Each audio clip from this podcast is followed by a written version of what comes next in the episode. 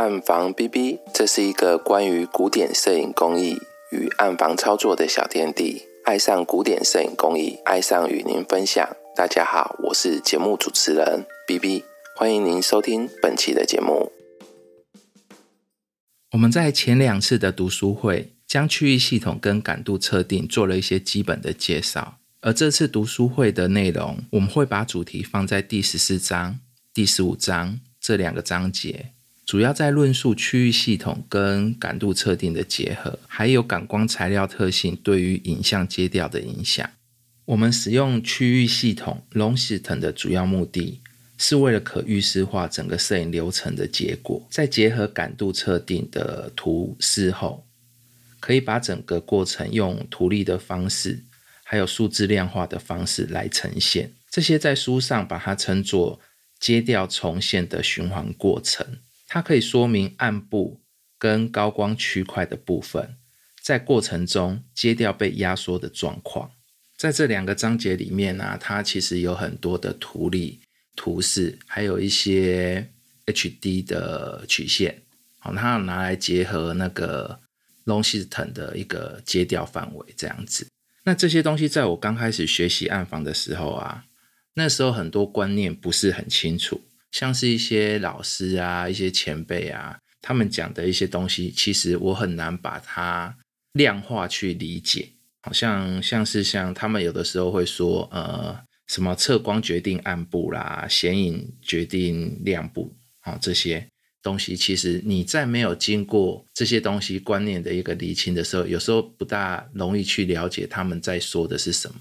那你看这些图例的时候，你其实你会发现说，我们在拍一张照片的时候，为什么我们会去保护它的暗部？因为我们在底片上，它其实暗部如果说曝光不足的时候，很容易就被压缩不见了。还有就像是也有人会说，像宁愿曝光过度啊，也不要去曝光不足。我相信大家也有听到一些前辈有的时候会。这样子去建议你说啊，你就是拍照的时候就是多铺一格啊，或多铺两格，让它曝光多一点没有关系，那绝对不要去曝光不足。那这个东西其实我也是因为这个章节啊，就是我来看这本书之后，慢慢才理解到说啊，到底是为什么？好像如果你曝光过度的话，它的。曝光会变多嘛？那你的肩部其实，除非你碰到肩部的地方，你的亮亮部的地方，它才会高光的地方，它才会被压缩。那其他暗部的细节，其实如果是在线性化的部分，其实是不会受到影响的。可是如果你曝光不足的时候啊，暗部的细节其实已经被压缩到很少了。那你的亮度高光的地方，其实又不。不足，那它是就接掉范围就会被压缩到很小。当你再去巷子的地方的时候，又再度被压缩，你的接掉的呈现就会变得很少，好，只剩下第五区的部分。那其他的区块就会一直被压缩。像我们在书上的一些图例上面，其实它都有对照，对照下来，好，它把它相纸的部分倒过来标示嘛。那底下是不是会有第几区、第几区的那个接掉？那你就可以去看说它接掉会因为本来我们每一区应该是同样大小的，那相纸倒过来之后，你会看到高光的部分跟暗部的部分，它其实都有被压缩，好，都有被压缩。那怎么去把这些东西再补回来？其实就是我们在冲片的时候要去做一些控制，好，要去做一些控制。可是像在第二区啊，还是第八区的的这种边边的地方，它被纸张压缩被相纸压缩，其实是一个必然的现象。那我们没有办法说去控制到说它完全不会被压缩，主要就是因为我们现实拍摄的场景啊，它的范围啊，它的接调范围其实一定会比我们相纸的接调范围还要大。我们相纸最黑可能就是到二点一嘛，那最亮的地方就是到紫白的地方，所以它的两边会被压缩。可是我们会希望看到的一个阶调是中间调稍微做分离的那种感觉。好，如果你把你的影像啊，它全部集中压缩在中间调的时候，你就会看起来很平，啊，就会比较不好看。所以我们会把中间调啊拉开来，让每个区块都会有一些呃我们影像的细节，好，这样子看起来才是一个通常大家会比较喜欢的影像啦。在大多数的情况之下，我们会喜欢接掉完整的影像嘛。好，除非你是要做一些什么特别的创作啊，像是那个深山大道啊，它的影像就会比较暗，然后比较反差比较大一点，好的那种感觉。好，那个很不是代表说他不懂得暗房，或者是不懂得呃影像控制，是他用他的影像控制方式去要他的那个影像。好，所以我们要颠倒过来想这些东西。那你如果想要去控制你的感材的话，是不是你就应该要去了解那些感官的材料？好，那怎么去了解感光材料？其实你就要去做呃所谓的感度的测定。好，所以你要去做一些计算，然后去把它量化，才会比较容易理解。当然，如果你真的不想做这些测试的话，其实你至少要有正确的一个观念。好像我们。呃，自己有的时候我们也不会说每一支底片都去做测试。可是你刚拿到底片的时候，你应该要去看一下它的原厂资料，它会简单的说明，或者是用一些图示跟你讲这一支底片的一个特性，好，一个特性。它这支底片可能配合什么线艺啊，配合什么相纸出来的结果可能会是怎么样？它会有一个大致上的一个说明。那我们可以依照它的说明去。使用这一支底片，这样子的一个过程，其实也等于是你有稍微去做一些控制的方式。所谓的控制啊，其实像我们这边，我们不是会提到说要做感度测定嘛？那还有 long 系统这些东西，其实这些东西其实它是把一些数据哈给给它归纳起来啊，然后把它量化，把它数字化，让我们看得更清楚，知道怎么去。用什么样的线艺，然后用什么样的冲片时间，然后去把你的底片冲在你想要的一个反差指数啊，或者是说呃伽马值让你在这个地方去迎合你的相值，那它可以做出来接掉完整的一个东西，或者是你把它控制到你想要的一个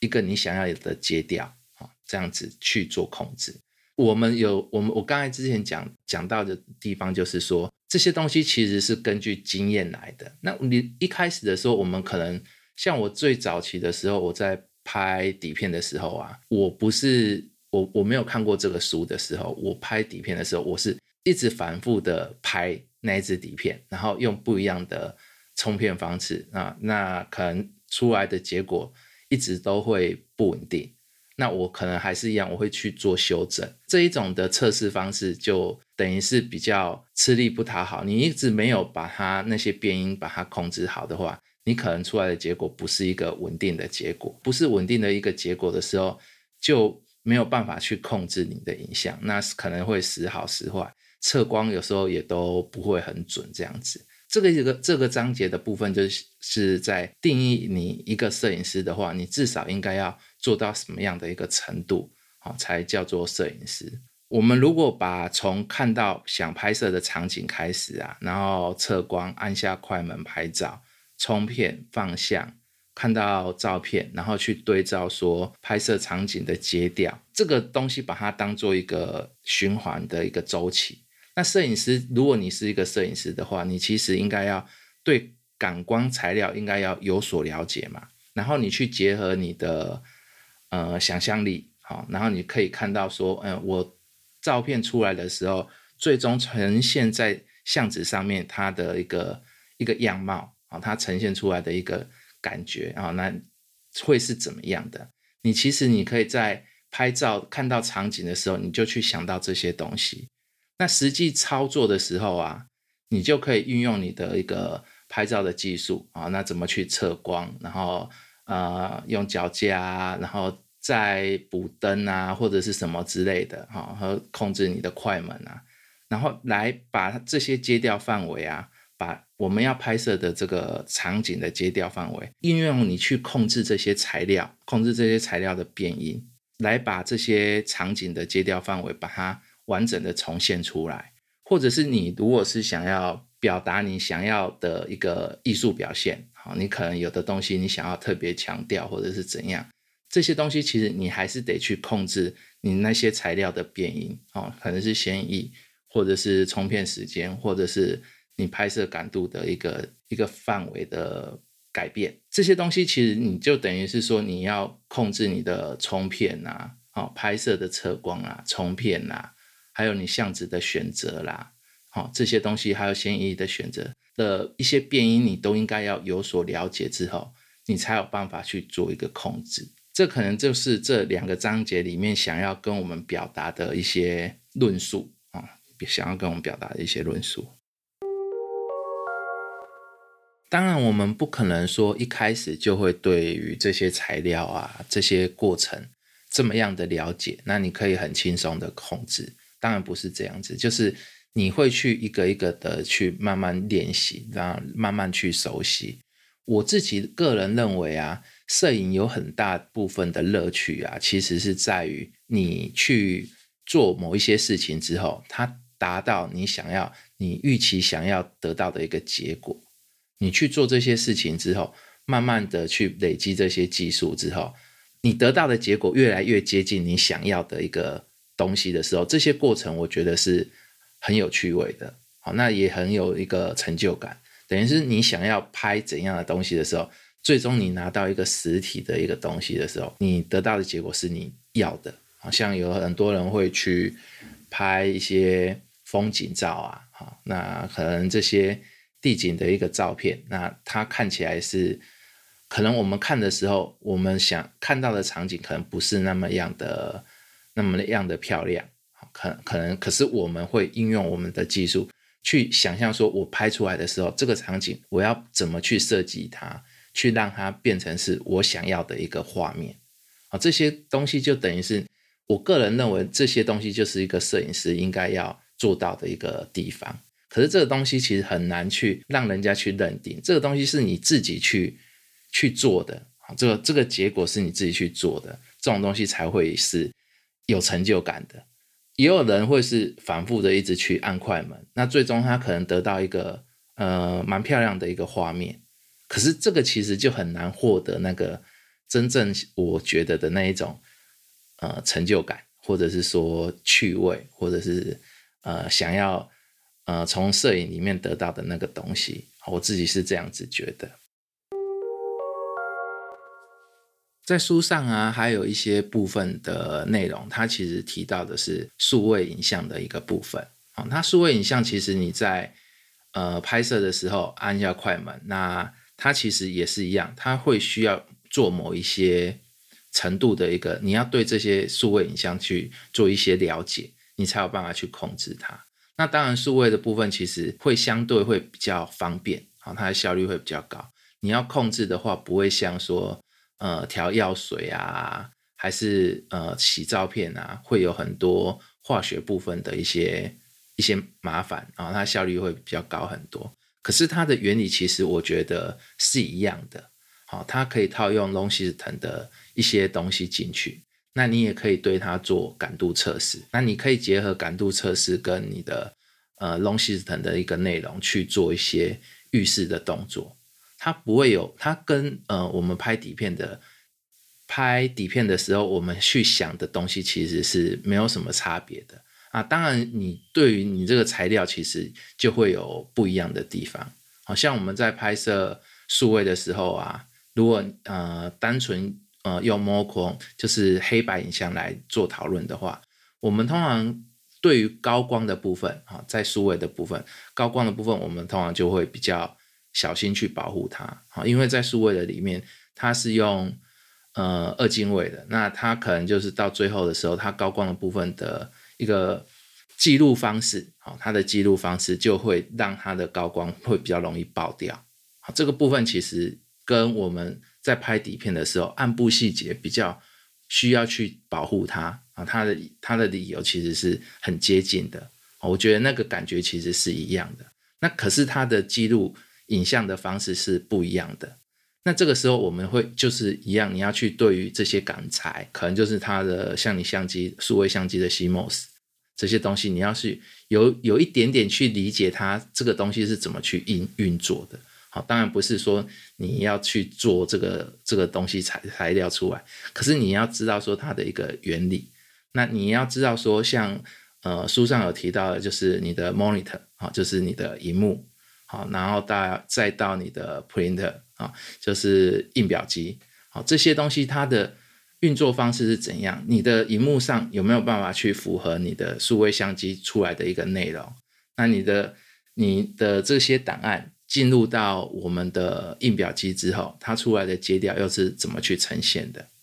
好，其实这个这的思考的方式跟我们呃拍底片，然后去冲底片，然后去放下，其实我觉得这个原理都是相通的。好，它它的原理都是相通的。你一样，你要去考虑一些你的荧幕的接调范围，然后它可以呈现到什么程度？那你的印表机的接调范围啊，它可能是像我自己用的，可能是 K 七的墨水，那有的人是用 K 三的墨水，那这些墨水去结合起来的时候，它的浓度可以最高可以达到多少？那我应该把我的第五区定在哪里？好，这些其实都是一样，我们会去做一些呃测试跟分析来来增加我们最终出来的影像是达到我们想要的那个结果。好，达到我们想要的那个结果。好像上次，呃，不是上次啊，就是前前呃前天嘛，呃，有一个朋友他在问我说，古典影像的部分，我们现在做古典影像的部分，他其实都会去做数所谓的数位负片。啊。那为什么要做数位负片？因为大家很多人都是用数位相机去拍嘛。那古典影像有很多都是做阴阳的方式，哈，做阴阳的方式。那有的很多人虽然他是拍底片，可是他也没有那么大张的底片来做大尺寸的影像，所以我们就会去做数位负片来迎合那个古典影像，哈，看你是用哪一种技法，然后去迎合它，然后去做出一个呃我们想要的一个阶调，好，所以你等于是你的数位负片的部分，其实就是等于你要去。结合你的相纸的部分啊，相纸的部分就是我们要做的古典样，例如说轻版好了，啊，轻版的影像，那你这个轻版的呃相纸的接调范围是怎么呈现的？那你要去控制你的底片怎么呈现的？那当我们我我自己在做的时候，我就是去把那个底片印出来，来符合这个相纸。那这个其实这整个一个观念啊，其实也是从龙西腾加上。感度测定，好，这这两个结合之后，让我觉得这个东西其实是是一样的，只是你的思考方式，你一样要去了解你的材料，好，了解它的能耐到达哪里，然后再去做结合，那出来的东西可能就会达到是你想要的。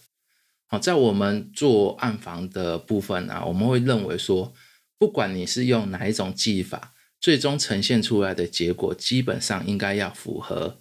我们想要的那个接调感，虽然它不可能完全一模一样，就算是纸张的质感啊，或者是它的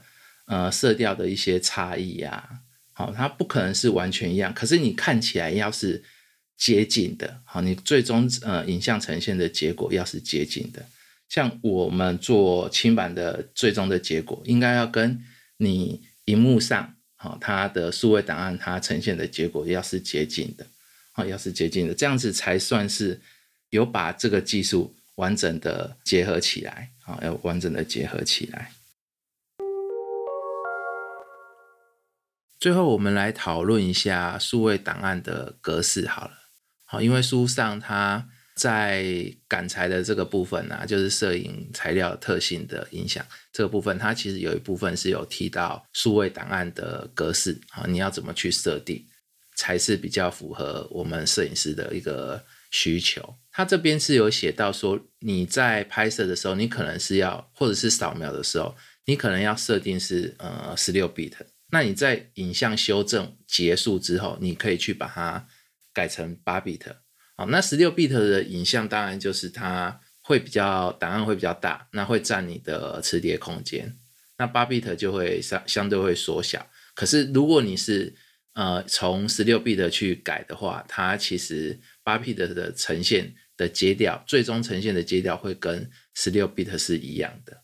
好，这个应该可以理解哈，书上也有说明。可是当我们自己在实际操作的时候啊，我看到。很多人其实作业的方式可能会是跟书上讲的可能会有一点相反，他们会把巴比特再拿来做使用，然后做使用的方式是呃是说去调图档，啊，就是去做 Photo 进 Photoshop 去做一些修修图的一个动作。那最后出来的是一个十六 bit 的影像，好，这个这个就是等于是它的一个想法，其实是不是很正确的？好，他想想法是不是很正确？真正来讲，如果你是像扫描好了，你在扫描一张底片的时候，你应该扫描进去的那个档案，其实你应该是要保存它最多的接调范围。